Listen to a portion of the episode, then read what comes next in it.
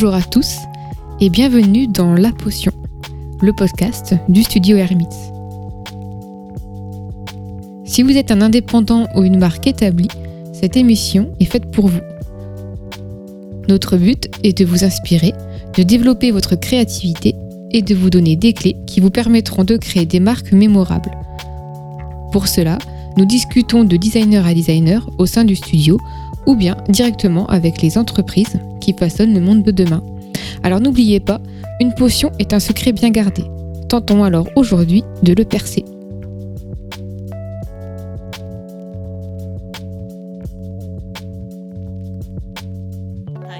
Chères auditrices et auditeurs, bienvenue pour ce 18e épisode de La Potion. Aujourd'hui, nous avons le plaisir d'avoir avec nous donc Bartholomé Lenoir, qui est le président de la marque La Chaise Française. Donc bonjour Bartholomé, Bonjour. bienvenue dans La Potion. Merci beaucoup de m'inviter. Donc notre podcast, il s'adresse aux entreprises et aux créatifs qui s'intéressent au branding, ou plus globalement à, à l'image de marque. Euh, donc on va avec vous aujourd'hui essayer d'identifier et un peu analyser les ingrédients qui font votre potion. Voilà, de, de la potion de la chaise française. Et euh, pour ça, on va aussi s'interroger sur euh, bah, l'importance et on va dire le, le retour de, du Made in France et l'importance que ça prend dans le branding en fait actuellement. Très bien. Donc, bah, on va peut-être euh, vous, laisser euh, présenter euh, la, chaise française hein, dans un premier temps. Pas de problème. Euh, la chaise française, c'est une entreprise qui a été créée du coup en 2017 euh, avec comme objectif principal de faire fabriquer euh, en France exclusivement nos produits. Donc ça, c'est le critère fondateur de notre marque. Et le deuxième critère, c'est de fabriquer des chaises. La chaise française, du coup, on n'est pas, on n'est pas allé très loin pour pour chercher le notre, notre nom de marque. Euh, on a commencé malheureusement euh, avec des tabourets, puisque en fait les chaises étaient euh, très difficiles à fabriquer, puisque ça coûte très très cher. Et au fur et à mesure du temps de notre entreprise, donc on avait lancé un, tabouret paysan qui a bien fonctionné. Et au fur et à mesure du temps de notre entreprise, à peu près au bout d'un an et demi, on a réussi à avoir assez de budget pour commencer à vraiment créer des chaises avec un fabricant qui était en Vendée. Euh, donc on a développé euh, une chaise bistrot euh, ensemble. Et avec la crise du Covid, assez récemment, ce fabricant a eu de grandes difficultés, a dû déposer le bilan en septembre. Donc avec quand même plus de 60 personnes, je crois, licenciées, tout ça. Donc c'était un peu une tragédie. Et à ce moment-là, on a on a commencé à bien mieux connaître le marché de la fabrication de chaises.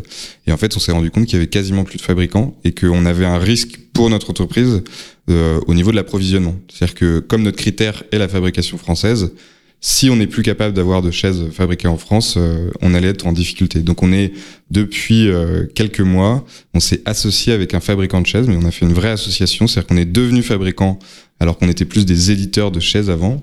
Euh, on est devenu fabricant euh, avec euh, avec cette nouvelle con- conviction encore plus affirmée que le savoir-faire de la fabrication de chaises est en grande difficulté et notre rôle est d'essayer de de le relancer ou à minima de le maintenir. Et il y a aussi euh, donc euh, votre manufacture, si, je ne sais pas si vous pouvez en parler aussi, Ouais. Euh, la manufacture qui est centenaire, elle, Mhm. est construite donc par Gustave Eiffel et je pense que ça un, on va dire s'inscrit encore plus dans cette démarche en tout cas du du Made in France dans Ouais. une certaine phase. Ouais, complètement. Il y a une histoire qui est le, le, le Made in France, c'est, euh, c'est, c'est la pub qu'on a fait dans le métro récemment. Mhm. Euh, on a, on évoque notre histoire et le Made in France généralement, euh, c'est lié à une, une fabrication qui est très ancienne.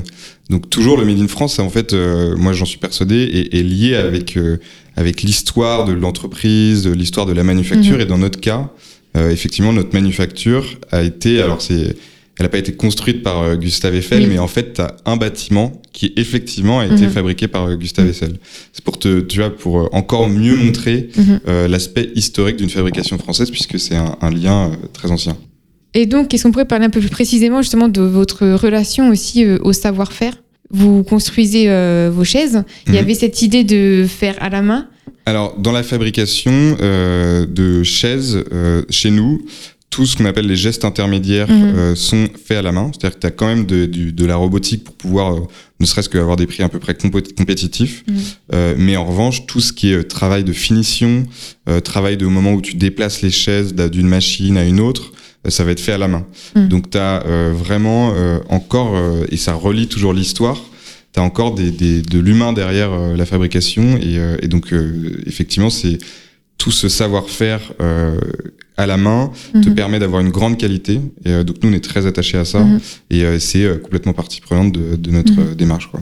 Ok, et du coup, il y a vraiment aussi ce lien parce que de, de, de mélanger un petit peu les, les techniques, parce qu'il y a aussi évidemment, je pense, des, des outils, en tout cas des moyens de travailler différemment qu'à la main, comme suivant les, les, les pièces, Ouais. euh, que ce soit des imprimantes 3D, etc. Mhm. Donc, euh, je pense qu'il y a aussi ce mélange de techniques. euh, Oui, alors il n'y a pas d'imprimante 3D dans la fabrication de chaises telle qu'on l'a fait nous, euh, puisque euh, je pense que ça prendrait quand même beaucoup de temps et, euh, et avec du bois, parce qu'on travaille essentiellement le bois. je sais pas où on en est de l'impression 3D sur bois, mais, euh, mais en revanche, effectivement, tu as des robots qui suivent des fichiers 3D, qui viennent faire des découpes, etc. Euh, mais oui, c'est- un mélange et c'est adapté à, à, à nos pièces et chaque pièce a une typologie de fabrication. quoi. mhm. Du coup, et comment est-ce que vous décririez plus précisément le style de vos chaises? Alors, le style de nos chaises, euh, de façon générale, il est euh, contemporain. Mhm. Donc, ce sont des chaises qui euh, sont de style contemporain. De, donc, c'est-à-dire que elles ont rien que pour le- le- la démarche de design, elles ont été faites euh, par Margot Keller, qui est une designer euh, marseillaise. Elles ont été faites récemment, donc euh, c'est c'est des, des nouveaux, un Mhm. nouveau design. Donc, forcément, c'est c'est contemporain. Après, on essaye de, de s'inscrire dans euh, dans justement une démarche novatrice en termes de design. Euh, donc ça, c'est c'est fondamental. Et, euh, et la qualité, en revanche, elle, elle est plus historique. Donc tu as euh, le, le côté contemporain du design qui vient avec euh, un ancrage historique euh, par la qualité et, et les matériaux. D'accord. Donc c'est à moi de prendre la parole. Du coup, la chaise française, ce sont des chaises fabriquées effectivement en France de style contemporain. Ouais. Mais du coup, quelle est, quelle est la part d'histoire et d'héritage que vous conservez de style, enfin des meubles de style, par exemple, si on parle de meubles de style qui ont fait quand même eu, euh, la renommée aussi euh, de la fabrication française, on va dire même à l'international en fait. Mhm. Aujourd'hui, on fabrique encore du siège de style. Ouais. euh, Tu parles de choses comme un style, comme on dit, Napoléon III, voilà, des choses comme ça. Voilà. Ouais. On pourrait s'attendre parce que du coup, nous, ce qui nous intéresse, évidemment, c'est la marque, la chaise française. Mhm. Et on pourrait peut-être s'attendre à des choses de ce genre. Et euh, du coup, sur ce choix de, sur le naming Mhm. euh, et sur, euh, on va dire, sur l'image en général, comment, voilà, est-ce que vous avez quand même un certain héritage à part le procédé de fabrication Euh, Est-ce que vous essayez de peut-être de, de, de réinterpréter des, des anciennes choses Alors, ou pas du tout? Alors au début de la marque, euh, on avait fait le tabouret paysan, qui était une réinterprétation Mhm. du tabouret de traite des vaches euh, de façon contemporaine. Donc effectivement, on essayait de trouver un, un ancrage. Euh, après, comme je le disais tout à l'heure, la marque La Chaise Française a été créée en 2017. Hum, D'accord. Donc c'est une marque d'aujourd'hui, mais qui a une fabrication, donc on est devenu fabricant euh, euh, beaucoup plus ancienne que ça. Euh, on aurait pu euh, faire, tu vois, comme Stark le fait, euh, des réinterprétations de vieux meubles français, mais je pense que chaque euh, génération euh, doit, alors, euh, doit avoir son style. Et donc nous, euh, on est vraiment là-dedans, c'est-à-dire qu'on se dit pas, on va faire euh, un néo Louis XVI ou un néo Louis XV. On fait le style d'aujourd'hui, tu vois. Cinquième République, euh, Macron. Non, non, non, pas du tout. Mais, euh, mais, euh, mais si tu veux, c'est, euh, c'est, euh, c'est vraiment notre identité, c'est de faire des chaises d'aujourd'hui que, un peu comme les artistes, tu veux, de montrer Mhm. que nos produits euh, sont un témoignage de notre temps. D'accord. Et, et c'est vraiment ça qui est, qui est important. Après, la continuité de la fabrication, elle est évidente, c'est-à-dire qu'entre, euh, tu vois, euh, même sur, dans beaucoup d'autres manufactures, euh, tu as des styles qui ont changé et pour autant des fabrications qui ont, qui ont continué. Euh, donc c'est, c'est là-dedans on- la, la, la, la- comment dire, la, la, la continuité dans la fabrication et euh, notre aspect novateur est dans notre style. D'accord. C'est vraiment, euh, voilà. Parce que je pose cette question, bon, on Mhm. s'avance un peu par rapport au branding, mais euh, je pose cette question parce qu'on a fait un podcast avec euh, Jacques Noël, qui est tapissier décorateur, qui est un artisan, Mhm. du coup, qui travaille euh, euh, le siège de style en général. Enfin, ses commandes, c'est beaucoup des, des sièges euh. Louis XV, Louis XVI, etc. Et du coup, on se posait voilà cette question de, de l'héritage et du, du savoir-faire du style. Et il disait effectivement que c'est un héritage important de, de- de conserver. Euh, il est peut-être aussi intéressant dans cette nouvelle démarche de design contemporain de pas rester forcément euh, ancré dans un passé et euh, réinterpréter toujours les mêmes choses. Bien sûr, et euh, ne, ne serait-ce qu'au moment, par exemple, où on invente euh, un style à une période de l'histoire, c'était novateur à ce moment-là. Absolument. Donc, et c'est rentré, c'est devenu un classique, Mhm. et ça fait partie des, des atouts de la France. Et, et, et si nous, on s'arrête de créer, on va devenir, c'est comme quand on dit Paris va devenir une ville musée. Absolument, c'est ce que je pensais. Et, Oui. euh, et du coup, euh, nous, si on veut donner euh, des arguments pour la France dans 200 ans, euh, et ben peut-être que dans 200 ans, on dira c'était le style à l'époque, euh, et ça fait partie de la renommée de la France et, et, et notre pays en termes de design, etc. Et donc, euh, c'est vraiment là-dedans qu'on s'inscrit. Quoi. Du coup, alors ce qu'on va faire, c'est qu'on va faire le portrait chinois maintenant. Comme ça, après, on pourra euh, continuer sur le branding parce qu'on a un petit peu, on a un peu dévié dessus, mais en fait, il y aura plein de choses euh, du coup justement à dire par rapport à tout ça. Trop bien. Si la chaise française était un animal, ce serait. Si la chaise française était un animal, écoute, laisse-moi quand même une seconde de réflexion. Euh, je dirais que c'est.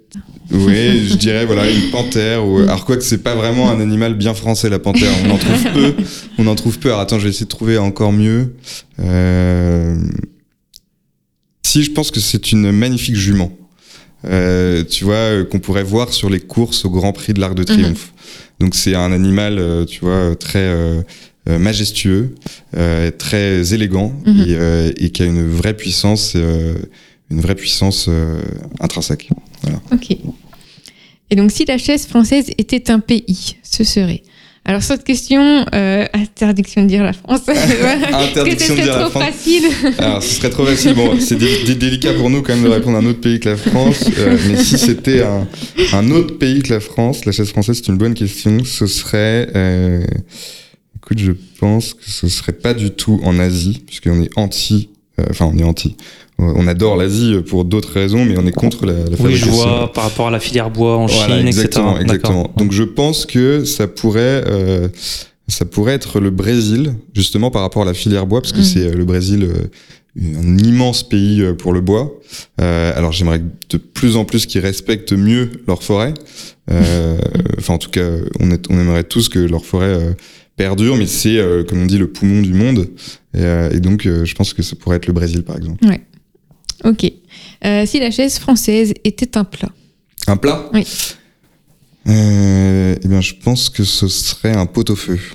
Un pot-au-feu parce que c'est c'est euh, avec des matières simples Mhm. euh, et communes à tous. Mm. On fait un, un plat absolument délicieux et, et, et très fin, Ok, très léger. très bien. si la chaise française était une célébrité. Une célébrité, on peut dire une célébrité passée, du Oui. passé. Oui, oui. Euh, ah, d'accord. Ouais, pour pas avoir d'emmerde avec les. parce que, euh, écoute, je pense que ce serait. euh, je donnerais une, euh, une- Franchement, par rapport à la campagne de pub qu'on a faite, euh, on a utilisé le personnage Marie-Antoinette. Euh, et donc, je pense que je citerais Marie-Antoinette ou Joséphine de Beauharnais, quelque chose comme ça. euh, puisque c'est, euh, euh, tu vois, euh, la modernité et l'aspect historique. Je trouve que ça, ça mélange très bien euh, euh, ces deux choses. Ok. Euh, Mais si- j'espère qu'on finira pas comme Marie-Antoinette, peu- J'espère. Ouais. si la chaise française était un film, ce serait. Un film, euh, c'est compliqué. hein. Euh, Qu'est-ce que ça pourrait être comme film? Je pense que ce serait un film peut-être de la nouvelle vague, euh, à bout de souffle. Bon, c'est un classique, euh, tout le monde connaîtrait. Enfin, à bout de souffle, ça pourrait, ça, ça correspond bien à notre, euh, tu vois, démarche un peu légère et tout ça. Mais c'est tellement facile de dire à bout de souffle. Euh, je dirais, euh, sinon. euh, pourquoi pas le grand bleu? Parce qu'il y a quelque chose de, tu vois, de, de, de, de, de, de mystique. Enfin, j'aime bien, voilà. Ok, parfait. Euh, si c'est donc la chaise française hein, était un livre. Un livre? Oui. Un livre. Euh, J'hésite entre Les Cerfs-Volants de Romain Gary et euh, la biographie de Mermoz euh, par Kessel. Mhm. Euh, je pense que je dirais, c'est ab- absurde d'être une biographie, mais on pourrait quand même être une biographie de Mermoz parce que c'est un tel personnage euh, incroyable qui, euh, qui euh, si tu veux, euh, a une volonté et, et pour sa volonté, je sais pas, enfin, je crois que c'était quand même un immense pilote. C'était un, donc un pilote, je sais pas si, si vous connaissez, mais euh, qui, qui a, qui a tout fait euh, pour faire ce qu'il voulait euh, parvenir à faire, c'est-à-dire devenir pilote. Euh, et c'est en plus une biographie avec plein de rebondissements, donc euh, ça pourrait bien correspondre. Ok. Euh, il nous en reste trois. Si la chaise française était une couleur? Écoute, je pense que ce serait soit la couleur du bois, mais sinon, je pense que ce serait le, le bleu, parce que le, le- le bleu, c'est une couleur typiquement française, donc je pense que ce serait le bleu. Ok. Si la chaise française était une voiture? Une voiture. Alors, je vais dire une voiture française. Donc, la première réflexion serait de dire une DS, euh, parce que c'est le, enfin, en termes de beauté, d'objet, euh, je pense que c'est un des, mythes français. Euh, et sinon, je dirais aucune voiture récente, parce que je trouve que vraiment le, le, le style des, voitures récentes n'est pas incroyable. Mais pour être peut-être une, voiture un peu plus ancienne, de, de, de, pas une de chevaux, mais une, une traction 15, voilà, une traction, vieille Citroën. Et donc, les dernières choses, si la chaise française était une entreprise, mais d'un autre secteur euh, ben écoute, ce serait euh, d'un autre secteur. Je pense que je, je ferais, je dirais Hermès. Mm -hmm. Parce que je trouve que Hermès, c'est vraiment euh, une marque superbe qui fait beaucoup pour le Made in France et qui a su, tu vois, bien se démocratiser sans, sans vulgarité, contre, contrairement à d'autres marques, je trouve, dans le luxe, mm -hmm. mais qui, qui, qui est le porte-drapeau vraiment de l'élégance à la française et, euh, et, qui et ceux les Français sont hyper fiers de, de, de, de, porter du Hermès. Or beaucoup de choses, euh, les Français préfèrent des trucs étrangers et Hermès reste une des marques mmh. où en France tu, tu, aimes acheter français. Or parfois euh, nous on tombe sur des Français qui qui qui ont pas envie. En fait le, le, le mythe français le, ne les intéresse plus et, et je trouve qu'Hermès arrive à, à encore à, mmh. à, la fois être universel et, et, et plaire aux Français. Et alors en même temps, je trouve ça très intéressant puisque euh, euh, ça fait ce parallèle du coup. C'est intéressant d'avoir choisi une marque euh, bah, de, de, mode ouais. parce que justement dans ce dans l'identité en fait de la chaise française et dans cette nouvelle identité, euh, je trouve qu'il y a une certaine. Euh, on va en parler un peu plus en détail après, mais je trouve qu'il y a justement cette notion un petit peu mode d'une certaine manière dans l'identité, dans la façon dont elle est travaillée.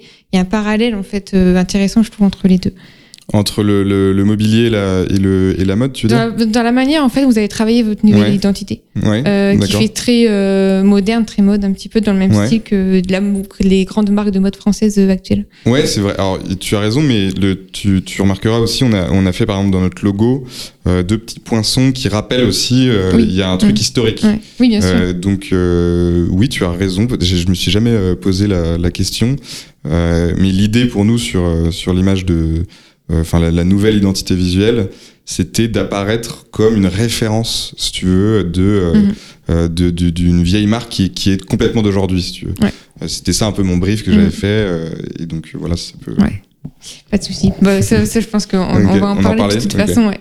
Euh, bah justement, est-ce que euh, vous pouvez nous parler bah, un petit peu de, bah, de votre logo actuel et de votre mmh. identité visuelle euh, peut-être qu'on peut le décrire au cas où euh, pour les personnes euh, qui ne l'ont pas vu. Okay. donc c'est donc chaise et comme la chaise française ouais. et comme comme vous le disiez, il y avait les deux poissons donc de chaque côté de chaise ouais. et le française en dessous. Ouais. Voilà. Euh, donc, ce que je voulais euh, revenir euh, sur ce logo, c'est parce mmh. qu'en fait, donc c'est une refonte qui a été faite ouais. récemment. Mmh. et alors, avant d'expliquer un peu de où vous êtes parti, pourquoi vous avez eu envie peut-être de faire cette refonte Quand est-ce qu'elle a été faite exactement Alors, on, l'a refaite, c'était en octobre, je crois octobre. Et, euh, en fait, nous, on avait un, vieux logo euh, bleu, blanc, rouge, très, euh, très, j'allais dire le slip français, c'est pas vrai, ils ont, ils ont un autre type de logo, mais très toutes ces marques qui font machin française. et en fait, il y en a de plus en plus. Nous, on, on un peu avant cette, on a existé un peu avant cette vague. Et, et donc, l'idée numéro un que j'avais, c'était de sortir de ce truc bleu, blanc, rouge, tu vois, et, et de sortir de ce mouvement. Alors, pas du tout intellectuellement parce qu'on on adore toutes les boîtes qui font ça, mais de d'essayer de se démarquer euh, graphiquement de toutes ces autres marques euh, pour justement, euh, tu vois, sortir du lot. Ça c'était le premier truc. Donc on avait un logo très bleu, blanc, rouge avant, machin. Bah, il était bleu, blanc, rouge. ensuite, ça c'était le, le, premier truc. La deuxième réflexion c'était que la chaise française. Pourquoi rajouter du bleu, blanc, rouge si tu veux peut-être déjà la chaise française? Donc c'était très clair euh, dans notre nom. Euh, donc on voulait pas trop appuyer. Euh, ensuite, on voulait mettre beaucoup plus en avant le fait qu'on fait des chaises, puisque c'était notre nouvel engagement avec notre nouvelle fabrication. Donc on a vraiment mis chaises plus plus en avant. Et après, comme je viens de le dire, le deuxième truc c'était d'être moderne, contemporain sur notre logo, mais d'avoir une touche historique. Donc c'est par les deux petits poinçons euh, qu'on a réussi à, à apporter ça. Euh, et une touche plus que historique, une touche industrielle. Donc en fait, tu sens vraiment que c'est, tu vois, la, la, fabrication, elle est dans le logo. et puis Dernière chose, pour le petit détail, alors ça je le dois à, Mayan Trias, du coup, euh, on a repris la typo qu'on a un petit peu retravaillé, mais la typo des, euh, des signalisations, des panneaux de signalisation.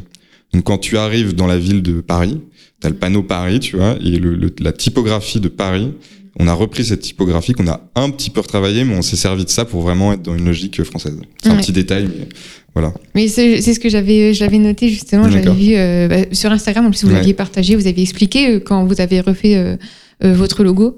vous aviez partagé justement l'explication. exactement. Exactement.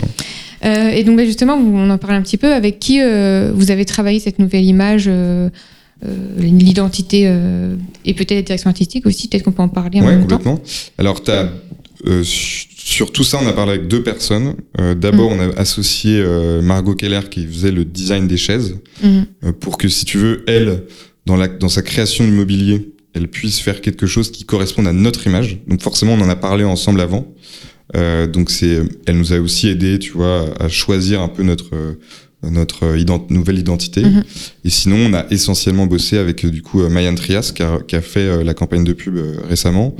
Euh, et donc elle a son propre atelier de graphisme et, euh, et donc euh, on a bossé avec elle à partir de juillet et en fait on avait fait une collab ensemble sur une chaise un an avant, ça s'était très bien mhm. passé et donc on a poursuivi avec elle et puis on aime bien la façon dont elle travaille et, de tout ce qu'elle a pu réaliser, donc c'était parfait. Donc c'est avec elle que vous avez refait votre identité. Exactement, exactement. Okay. Et du coup, je, je trouvais intéressant aussi. Donc est-ce que puisque Margot Keller est en charge de direction artistique des chaises, Ouais. Euh, Est-ce que avez, vous avez aussi travaillé avec elle euh, en parallèle pour, sur cette direction euh, pour le design graphique, pour le logo Est-ce qu'elle a aussi euh, Alors c'était un triptyque, si tu veux. En fait, avais, euh, en gros, en gros, nous, on mhm. briefait, on disait voilà ce qu'on veut. Mais on sait pas ce qu'on veut, mais voilà ce mhm. qu'on voudrait. Enfin, voilà les, les orientations qu'on voudrait. à partir de ça, donc sur ces orientations-là, on a un peu travaillé avec Margot Keller sur qu'est-ce qu'on veut. Et donc là, elle nous a plutôt aidé, Margot, si tu veux, à faire le brief euh, à choisir l'orientation quand on a visité ensemble l'usine et tout ça, euh, quand elle est venue nous voir. Et ensuite, par rapport à ça, là, on a fait le brief à Mayan. Donc ça s'est fait comme ça, si tu veux. Euh, on a vraiment fait un brief. Et ensuite, Mayan nous a fait plusieurs propositions et, et, on a avancé ensemble. On a même apporté, tu vois, nos modifications quand on pensait que c'était pertinent. Et donc, ça, ça, a été ça le cheminement. C'est parti du produit, de l'usine, et c'est arrivé jusqu'au en fait, c'est un peu le couronnement l'identité graphique. On avait des, tu peux pas faire une identité et ensuite euh, te rendre compte qu'en fait, euh, ta machinerie, euh, elle te permet pas de faire des chaises qui sont en accord euh, avec avec ton, ton identité visuelle. Quoi. Oui, du coup, c'était vraiment, on va dire, un travail à trois têtes en fait. À... Ouais. Ah, alors, c'est quand même une tête la chaise française qui est aidée par une autre tête qui est Margot Keller pour pour avoir l'orientation mm-hmm. et qui ensuite brief. Mm-hmm. donc c'est plutôt un escalier, tu vois. Ouais, je, je parle vraiment pour le comme ça, on crée un, un, nuage comme ça pour l'identité. C'est vraiment, on va dire, trois pôles en fait qui ont permis de créer l'identité euh, actuelle. C'est vrai. Euh...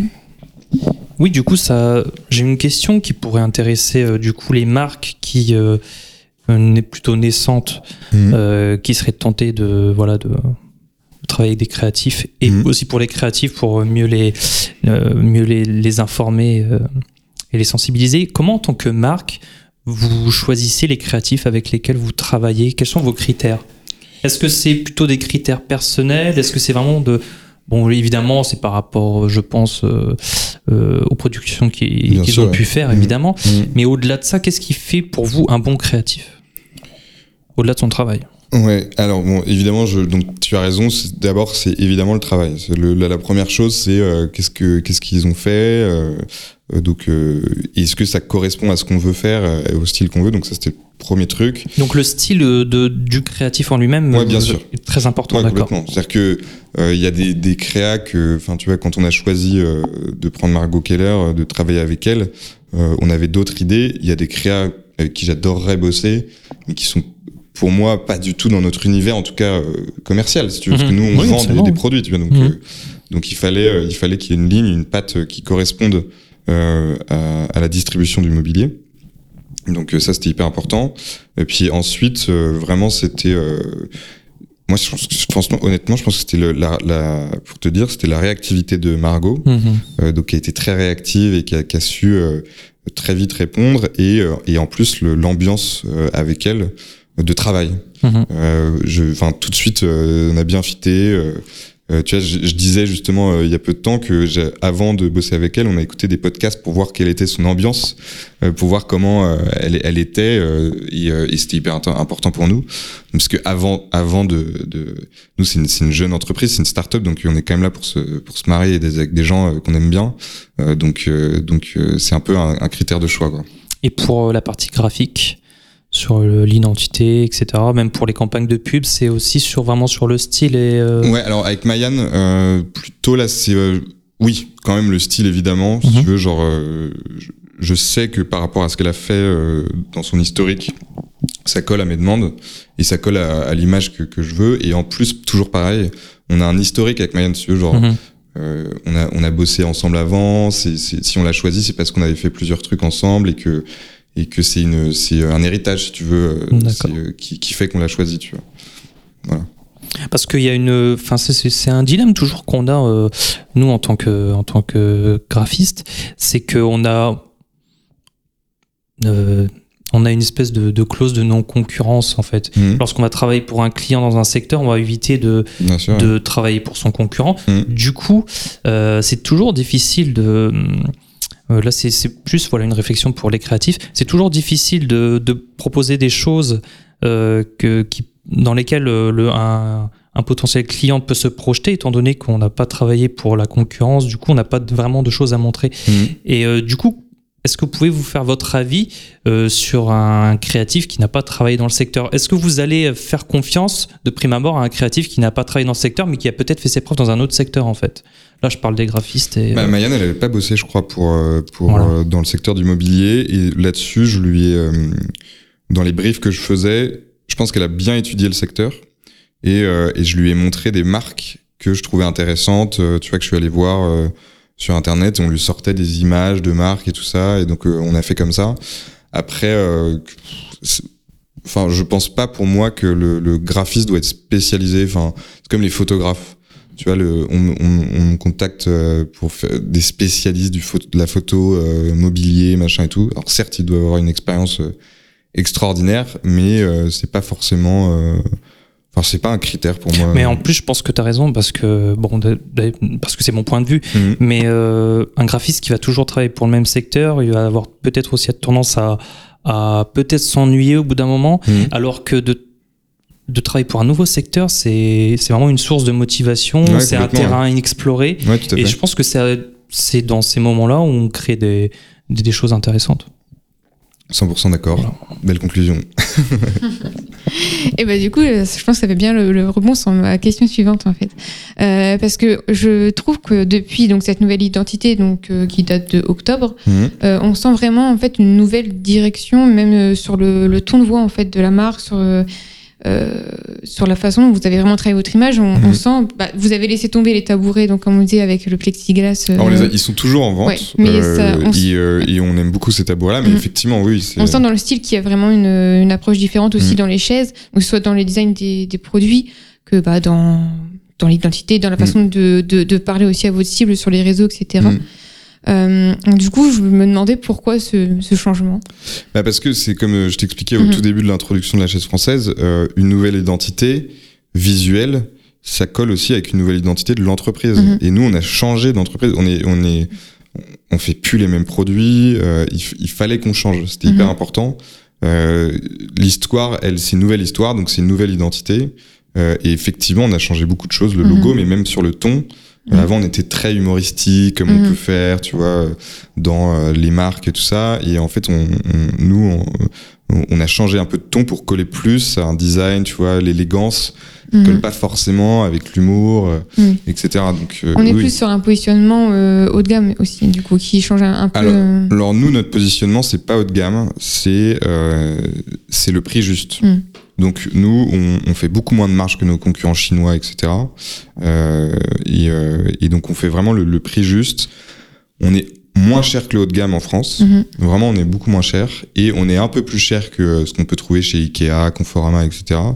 Euh, et donc, on essaie de, de se dire que sur l'entrée de gamme, les gens vont peut-être acheter un peu plus cher. euh, C'est le sujet peut-être de tout à l'heure, mais pour du Made in France, parce que c'est pas non plus 1000 euros de plus.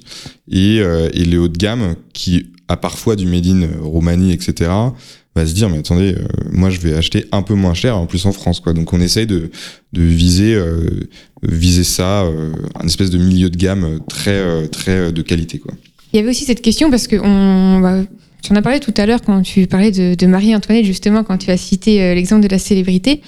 Et euh, donc, dans cette campagne de pub, donc, euh, que, donc cette série de photos et de vidéos aussi qu'on peut voir sur le site internet, on retrouve donc Marie-Antoinette qui s'assoit sur les chaises, donc Marie-Antoinette en basket. Exactement. Et du coup, je trouvais ça intéressant, cette manière de aussi de faire cohabiter, on va dire, tradition et héritage mmh. et modernité. Et euh, je voulais savoir quel impact euh, et quel euh, rapport vous donniez quand même en fait du coup à cet héritage dans vos designs. Est-ce que vous êtes quand même dans les designs inspirés en fait de, de l'héritage français sur le design des meubles? Oui. Bah, c'est un peu la question qu'on avait tout à l'heure. Euh, mmh. oui, on, on s'inspire de, du savoir-faire de fabrication et on s'inspire de la modernité. La, la, France a toujours été à la pointe de la modernité, donc on, on, on s'inspire de l'esprit français. Donc, euh, mais euh, par contre, euh, comme je disais, on est très contemporain dans la création. Quoi. Mais du coup, quel a été le message vraiment à travers cette campagne de pub Parce que nous, par exemple, on se dit, c'est je pense que ça rejoint aussi ce que tu disais tout mmh. à l'heure, Paris, ville-musée. Mmh. Peut-être que Marie-Antoinette, l'image de Marie-Antoinette en basket, c'est peut-être mettre les deux pieds dans une contemporanéité, en fait, je pense, dans le 21e. Mmh. Euh, est-ce que je me trompe ou est-ce que c'est un autre message encore derrière ben, le, le, le, le, texte de, de, de, la pub, c'est mhm. euh, nos chaises ont une histoire. Mhm. Vivez-la. Et euh, pour Marie-Antoinette, on s'est inspiré de, de, de, Sofia Coppola. Vous avez dû voir le film, donc avec une Marie-Antoinette avec des converses, tu vois. Des, donc on a repris ce personnage qui est justement emblématique d'un truc très historique. Tu vois, genre plus personne s'habille comme Marie-Antoinette. Enfin, enfin, tu vois, c'est c'est une autre époque. Et en même temps, Marie-Antoinette, elle est complètement, euh, tu sais, elle a une image moderne de femme, enfin, tu sais, genre euh, femme active. Bizarrement, tu vois, elle, elle colle aussi avec euh, cette image qu'on a de la, de la modernité d'aujourd'hui. Donc, le message de, de Marie-Antoinette et de, de cette pub-là, c'est de dire, on a une, une histoire forte, la fabrication de nos chaises et tout ça, le, la longévité de notre savoir-faire mais en même temps, regardez nos chaises, elles sont mhm. hyper contemporaines. Et c'est vraiment cette dualité qu'on a voulu euh, faire ressortir euh, euh, dans, dans cette pub-là. C'est on assume notre histoire, on a une histoire, on a une histoire, et de l'autre côté, on est très contemporain. D'accord. Du coup, j'aurais aimé savoir ce que tu penses de toutes ces entreprises qui, qui, qui, qui, mettent en avant le Made in France comme seul argument ou parce que bah, voilà ils ont eu la possibilité de relocaliser. Euh, qu'est-ce que tu penses de ça? Parce que vous c'est une évidence mmh. euh, le made in France. Euh, est-ce que pour toi ça doit être vraiment ça doit rester un argument marketing ou est-ce que ça doit être une norme qui va s'installer sur laquelle Enfin, on n'aura vraiment pas le choix en fait.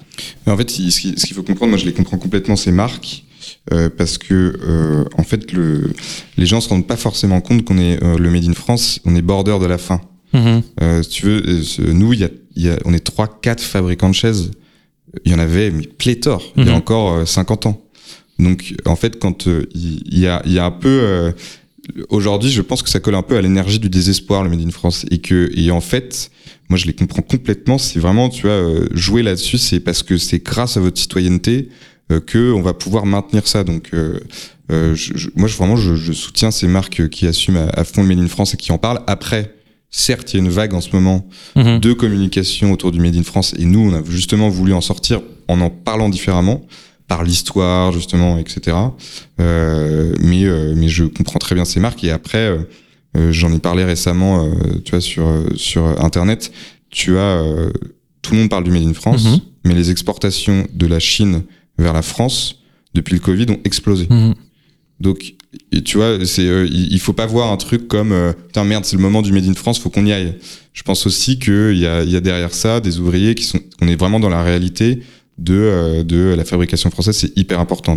Est-ce que tu penses que les marques ont un, ont un rôle social ou politique à travers le Made in France parce que ça crée de l'emploi aussi? Et est-ce que c'est à eux de, de, de, de porter sur leurs épaules. Alors moi, je euh, pense que une marque ne doit absolument pas avoir un rôle politique. Mhm. Je pense que, tu vois, là, on a vu euh, et on voit euh, énormément de marques, surtout américaines, euh, s'immiscer dans les, la- le- les, tu vois, les, les présidentielles américaines. Mhm. Euh, peu importe ce qu'on en pense, euh, ça pose quand même la question et tout le monde se pose la question de qu'est-ce qu'elles font ces marques-là. Tu vois, c'est, c'est, euh, est-ce que c'est à nous vraiment de faire ça? Moi, je pense que c'est pas du tout à nous de faire de la politique. Il y a des gens qui sont élus. Euh, donc euh, nous, on n'est pas élus. Euh, ici, euh, avec mon associé, euh, si on décide quelque chose, euh, bah, si on l'a décidé, ce sera fait. Quoi. Donc euh, c'est pas démocratique. On essaye quand même de consulter. euh, non, mais un minimum, tu vois. Mais euh, ça me pose le, le- une marque qui est politique. Euh, nous, on n'est rien du tout. Donc on est une toute petite marque, mais une grande marque euh, qui commence à avoir un message politique et ça dépend de son dirigeant et je trouve que c'est un, risque. Donc, en- donc ça là-dessus, euh, moi je suis, je suis pas du tout euh, pour qu'une marque fasse de la politique. En revanche, euh, une marque, c'est son produit. Et son produit, il porte des valeurs. euh, et là, Mhm. là-dessus, on a le droit de faire ce qu'on veut sur le produit. Et, euh, et on a notre liberté absolue. Euh, et euh, là, pour le coup, je trouve que c'est très très bien qu'une marque euh, se dise, moi, je suis attaché à mon produit, je suis attaché au fait qu'il soit fabriqué en France, Mhm. parce que c'est pas du tout la même chose que du fabriqué en Chine. Donc, Mais c'est- quand même une position politique au final. non, pourquoi c'est politique? Parce que De privilégier par exemple le, la fabrication française, ça reste une, je pense, une Ah, si position. tu achètes, si tu privilégies en, en achetant, Mhm. certes, là Mhm. c'est politique, c'est l'achat citoyen. En revanche, que tu que tu que tu permettes la fabrication française, pour moi, c'est pas politique.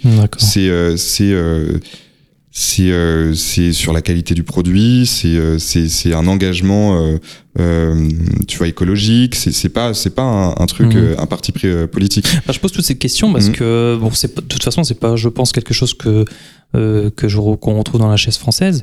Je parle beaucoup aussi de, je pense à des marques de euh, des marques alimentaires euh, qui vont prôner euh, euh, les nouveaux modes euh, qui sont un peu à la mode, le véganisme, etc. Mhm. Et qui euh, ont tendance, par exemple, dans, dans, dans leur écosystème de, de, de communication, par exemple dans leur podcast ou leur Mhm. communication, à beaucoup mettre en avant euh, des sujets euh, bah, qui sont au final politiques, euh, que ça soit euh, le progressisme, la culture américaine, euh, le libéralisme, euh, Mhm. l'autoréalisation de soi, Ouais, euh, qui est euh, et qui s'en servent pour parler effectivement à leur cible, Mhm. qui est empreint de, de, de, de toutes ces influences. Euh, je pense qu'à travers là, on a quand même un, un message politique. euh, et Oui. je voulais savoir ce que Oui. tu en pensais en, Bah, dans, dans, dans ces marques qui mettent. euh, moi, je pense qui utilisent tous ces Mhm. aspects dans leur branding, dans leur communication, etc. Ouais, me- tu vois la, la- la différence entre une marque comme ça et c'est pour ça que nous on est éminemment pas politique, Mhm. c'est que la chaise française à un moment donné on l'avait on avait dit dans nos slides quand on préparait notre truc c'est la chaise pour tous. Je- Jamais je veux que euh, si tu veux n'importe quelle personne en France n'importe quelle personne dans le monde puisse, puisse acheter la chaise française il n'y a pas de distinction possible si tu veux pour moi. euh. Donc on est on est universel. Donc euh, on, on travaille notre produit, mais en revanche, il n'y a pas de, de- ces marques-là quand elles font ça. euh, bon, euh, après moi j'ai aucun jugement à faire, mais mais je pense qu'il y a un risque de communautarisation. Mhm. Tu veux que t'es la marque euh, pour les les footers, euh, enfin t'as un marque pour les euh, euh, pour les mecs qui sont tels comme ça, comme Mhm. ci comme ça. Et ça, je pense que c'est très risqué. Je pense que nous, euh, c'est pas une marque de choisir ses clients. Je, je pense pas, tu vois. Euh, donc, euh, donc nous, on s'inscrit pas du tout là-dedans. On, on fait des produits pour tout le monde. Euh, et par exemple, dans la fabrication française, une grande dérive, ce serait justement, et je pense que ça l'a été, euh, c'est euh, de, de, de créer des produits pour une classe sociale Mhm. qui est très aisée. Et donc, du coup, on va créer un style, machin, euh, très cher. Et on met, et donc, bah, après, c'est des niches de marché, donc ça, ça Mhm. correspond à des, Oui, ça correspond à des besoins, à des trucs économiques, mais donc ça peut tout à fait euh, s'entendre. Mais euh, mais je pense que ça, si on va tous dans dans ces- cet axe-là, je pense que ça risque de créer des communautés de clientèle Mhm. et de créer des, des, des marques qui sont dédiées à des clientèles et créer des, des, des marques communautaires. Et je pense que c'est c'est c'est un peu risqué. Après, euh, bon, voilà. c'est un sujet intéressant, je trouve. Ouais, c'est très intéressant. Du coup, ça amène à cette question euh, qui du produit ou de, de ce qu'on communique euh, est le plus important au final, parce que un produit fabuleux qui est très mal euh, communiqué ne se vendra pas évidemment. On peut Mhm. avoir dans sa fabriquer des choses dans sa chambre, des choses merveilleuses, mais pas Ouais. les mettre en avant. Et on peut très bien communiquer sur des choses de très mauvaise qualité euh, au final. Mhm. Et euh, je pense que de toute façon, l'un va avec l'autre. Enfin, l'un va sans l'autre. Et euh, je pense que la chaise française euh, y arrive très bien. D'accord. En l'occurrence. C'est- C'est gentil. Voilà.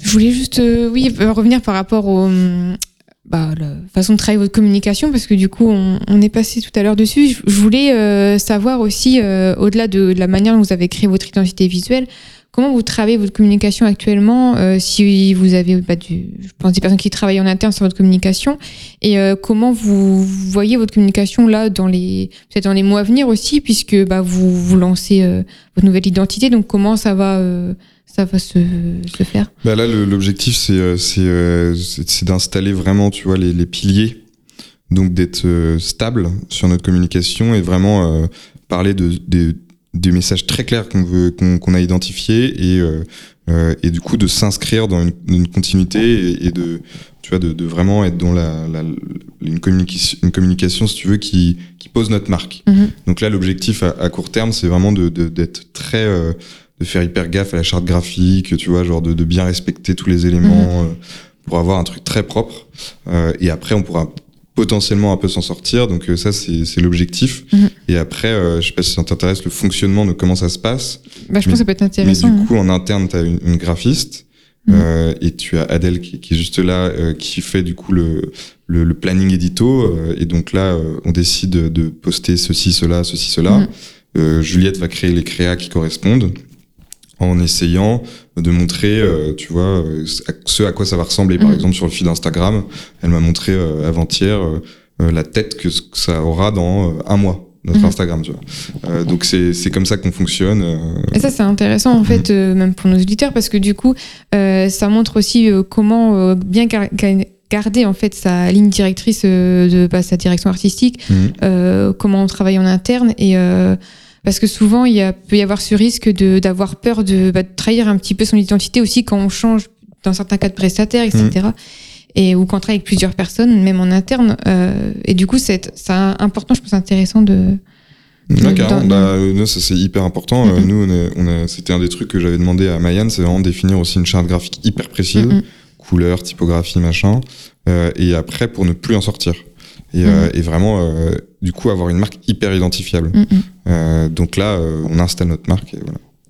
Et du coup, est-ce que tu pourrais passer ce message à toutes ces entreprises qui, euh, qui bon, peut-être les plus anciennes, qui, qui, qui ont un peu peur du numérique, mais aussi qui peut-être font l'impasse sur ce travail en fait de communication et qui pensent vraiment que que, que seul le produit compte et que, que c'est magnifique, ça fonctionnera de, de soi-même. Est-ce que tu peux leur passer un message pour leur faire comprendre à quel point c'est super important de tout ce travail en fait euh, Tu essaies de, Toute cette chaîne graphique, de communication, etc. euh, t'essaies de donner du travail à tous les graphistes de France.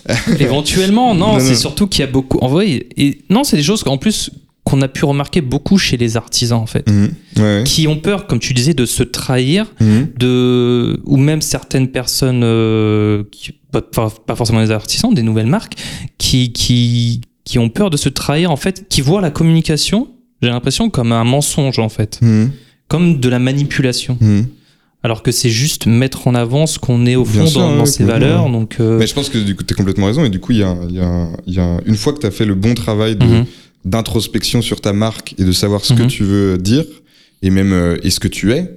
euh, après, il faut le dire parce qu'il faut dire aux gens ce que tu es. Et donc, euh, c'est le, le travail. Donc, euh, je pense que si, si euh, j'ai aucun message à donner, mais je pense que c'est en communication le, le truc basique à mon avis, c'est de faire ça quoi. Genre, voilà. Et c'est justement, ça c'est drôle parce que tout à l'heure quand on a fait le portrait chinois, euh, t'as bien dit oui donc pour la chaise française et pas moi. Mhm. Et euh, justement, en fait, c'est ça, c'est que pour beaucoup, euh, il y a ce, cette confusion entre soi-même et son entreprise. Mhm. Et encore, justement, comme tu disais, euh, Miguel, pour les, les, les artisans, euh, il y a cet attachement à son, à son entreprise et on confond beaucoup, on fait lien avec soi-même. Et Mhm. du coup, comme on n'a pas ce détachement, euh, c'est dur, en fait, de, de, de voir, d'avoir pas, d'avoir pas, voilà, on a peur de se trahir, on a peur de créer une entreprise, enfin, une communication qui, qui soit à l'encontre de nos valeurs ou qui soit pas ce qu'on, est, mais. euh, Ah oui, ça c'est vrai. Non, mais je pense qu'il faut, euh, il faut euh, savoir euh, justement mettre des limites et, et ne, et ne pas euh, se trahir. Ça, je pense que, mais c'est très facilement gérable. Enfin, je Oui, pense que c'est vraiment ça. pas. Mais Pas faut pas, en fait, quoi, faut pas voir la, la communication comme une bête noire, comme, Ouais. comme quelque je chose. euh, pense qu'effectivement, tu as, t'as, t'as des, je pense que c'est vrai, il doit y avoir des, des communicants qui, euh, qui, qui, déforment effectivement la marque pour plus vendre et donc euh, ça peut se comprendre mais euh, le, truc devient très bullshit et, c'est pas pertinent et je pense que ça peut faire peur ouais c'est vrai Mais sur ça, après, je pense qu'on aura fait le tour de la question. Je pense que les nouveaux moyens de communication permettent de répondre à, à cette peur. Je pense que elle vient aussi d'un trop plein de, de publicité. Avant, c'était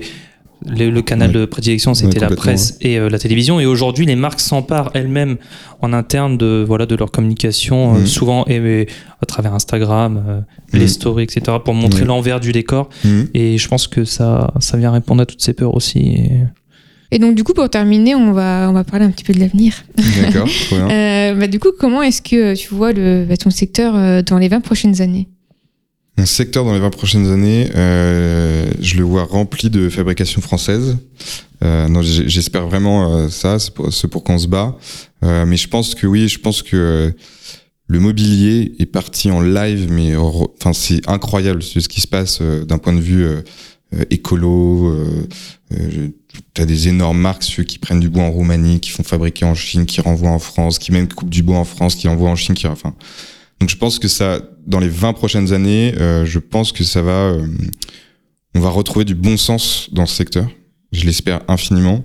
Euh, donc je vois un secteur beaucoup plus proche, si tu veux, euh, euh, de sa, de sa, de sa clientèle d'un point de vue euh, fabrication. Donc je pense qu'il y aura moins de distance entre la fabrication et le client final. Ça c'est le premier point. Et deuxième point, je pense que comme dans beaucoup d'autres secteurs, on va aller vers la personnalisation. Donc ton, ton mobilier, euh, ta chaise en l'occurrence, tu pourras choisir pour le particulier euh, la façon euh, de la couleur, les machins et tout ça. L'industrie va s'adapter à ça. Et là, on le voit de plus en plus. Là, tu as, une, une grande entreprise française de fabrication de meubles euh, qui est en train de créer une, un bâtiment pour la personnalisation. Donc je pense que ça, c'est les- deux tendances. Euh, et, euh, et je pense que c'est là-dessus justement qu'on va pouvoir être plus compétitif que les Chinois qui auront du mal à faire du personnalisé avec une, tu vois, euh, avec des économies d'échelle qui, qui, leur, qui sont, qui, sont euh, inhérents à leur, euh, à leur système. Euh, donc, euh, donc la conclusion de tout ça, c'est que je pense que aussi dans notre vie de tous les jours, les intérieurs seront beaucoup moins uniformes qu'ils le sont euh, aujourd'hui. C'est incroyable si tu te, si tu te balades, tu, tu chez les gens. En fait, tu te rends compte que tout le monde a le même truc, le même, euh, la même. Oui, t'as euh, l'impression d'être chez Ikea, chez chacun en fait, Ouais, presque voilà, c'est ça, c'est un peu ça, c'est un peu ça. Alors surtout sur certains trucs, la cuisine, les, les, les chaises, euh, il y a beaucoup, c'est très uniforme. Euh, et nous, beaucoup de nos clients euh, viennent à la chaise française pour parce que euh, ils, ils vont pas trouver ça ailleurs. Euh, et donc, euh, donc, euh, si je devais donner l'avenir de la chaise française, tu vois, dans 20 ans, je sais pas si c'est la prochaine question, mais euh, je, je, je pense qu'on va évidemment grossir, qu'on va essayer de faire beaucoup plus pour maintenir notre savoir-faire, mais qu'on va savoir rester, euh, tu vois, avec des produits qui sont euh, en quantité limitée, qui sont vraiment uniques pour chaque personne, pour coller avec ce, ce destin-là euh, que je crois du mobilier. Euh, C'est intéressant justement parce qu'il y a aussi bah, ce retour de l'unique, comme Mhm. euh, tu, tu le disais, et euh, que ce soit pour tout, hein, pas que pour mobilier, mais euh, Mhm. c'est ce désir d'être différent, de, de porter quelque chose d'unique, ne serait-ce que dans la mode. Ouais. Et, et en ça, c'est pour ça que je trouvais aussi le parallèle intéressant, euh, comme je disais tout à l'heure avec Hermès. Mhm. Euh, Au-delà de l'identité, euh, il y a ouais, cette recherche de d'être unique et de et de, de porter et de montrer son intérieur différemment, en fait, Ouais. à son image, quoi. Complètement, exactement. Donc, exactement. Et en ça, le, je trouve que la décoration se rapproche de la mode. Ouais, tout à fait, tout à fait. Non, mais complètement. Sauf que la mode a réussi un truc grandiose, c'est de réussir, si tu veux, à encore euh, euh, prendre un, un- un budget important euh, du particulier euh, pour. euh, Enfin, si tu veux, quand tu, j'avais été surpris à un moment donné, je m'étais posté chez Ikea et je m'étais dit, je vais regarder toutes les chaises qu'il y a chez Ikea. Et je vais regarder tous les prix, les trucs et tout ça. Et puis à un moment donné, je me suis arrêté sur une chaise qui était à 13 euros. Délire incroyable, une chaise à 13 euros. Et, euh, et je me suis dit, en fait, ce qui est beaucoup plus intéressant, c'est que je vais me fixer là et je vais regarder les gens qui achètent. Et sociologiquement, je vais faire une étude. Et en fait, tu te rends compte que j'ai énormément de gens avaient mais, des fringues, mais qui valaient mais, des fortunes, mais étaient mais, mais 200 euros de pull et tout ça, et qui achetaient des chaises à 10 euros. Donc as le, le- la mode a réussi à encore, si tu veux, euh, faire. Et donc je pense, parce que je pense qu'il faudrait recréer des défilés de mode du mobilier. J'en suis persuadé. Non, mais avec des saisons, des trucs beaucoup plus identitaires, euh, parce que euh, le- la mode a, a- a réussi ce truc-là. Euh, et le mobilier, euh, je pense que c'est une grande, grande étape, grande étape pour nous euh, de réussir à, à redevenir une part essentielle du budget. Euh, parce que euh, c'est magnifique et, et donc unique. Ouais. et donc voilà. C'est vrai que ce serait peut-être un des défis de- justement de ces 20 prochaines années. euh. Exactement, ouais. exactement. Moi, j'en suis persuadé. Ok, tu as une dernière question? Oui, bah oui. Ok. Ben, en tout cas, encore merci de nous avoir accueillis à la chaise française. Mais c'est moi qui vous remercie. Euh, merci à tous de nous avoir écoutés. Tu veux dire un petit mot pour la fin? Non, j'ai rien à rajouter. Bah, Écoutez, mais encore merci et Trop puis cool. à, à très bientôt. Au À revoir. bientôt.